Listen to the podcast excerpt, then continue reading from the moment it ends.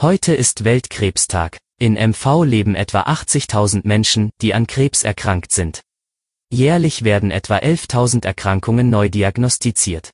Tendenz steigend. Warum dennoch weniger Menschen zur Krebsvorsorge gehen, hören Sie im Schwerpunkt des SVZ Audiosnack. Es ist Donnerstag um 5 Uhr. Guten Morgen.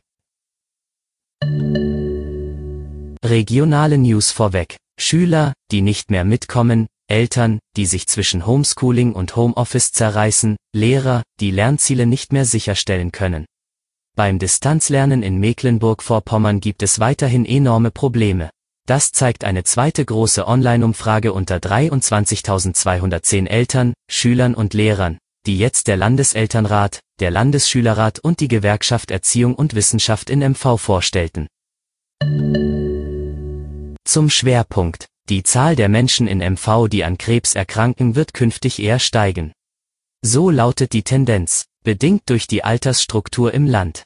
Im vergangenen Jahr sind dennoch weniger Menschen zur Krebsvorsorge gegangen. Dies geht aus einer Statistik der Barmer hervor. Im Vergleich der zweiten Quartale der Jahre 2019 und 2020 zeigen die Abrechnungsdaten der Krankenkasse bei der Prostatakrebsfrüherkennungsuntersuchung der Männer einen Rückgang von 10 Prozent. Die Brustkrebsvorsorge der Frauen ging im gleichen Zeitraum unter den Barmer-Versicherten um knapp 15 Prozent zurück, und auch die Darmkrebsvorsorge wurde jeweils von 15 Prozent weniger Frauen und Männern in Anspruch genommen. Ähnliche Zahlen veröffentlichte am Dienstag auch die Techniker Krankenkasse. Bereits vor Corona gingen nur vergleichsweise wenige Menschen zur Krebsvorsorge. Pandemiebedingt scheinen die Vorsorgeuntersuchungen noch weniger wahrgenommen zu werden. Einige Patienten werden aus Angst Termine verschoben haben. Andere sind voraussichtlich trotz gewisser Symptomen nicht zum Arzt gegangen.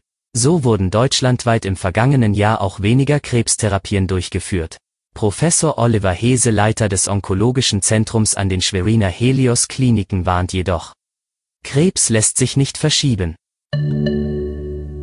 Das war Ihr Audiosnack. Alle Artikel zum Nachlesen und Hören gibt es auf svz.de-audiosnack.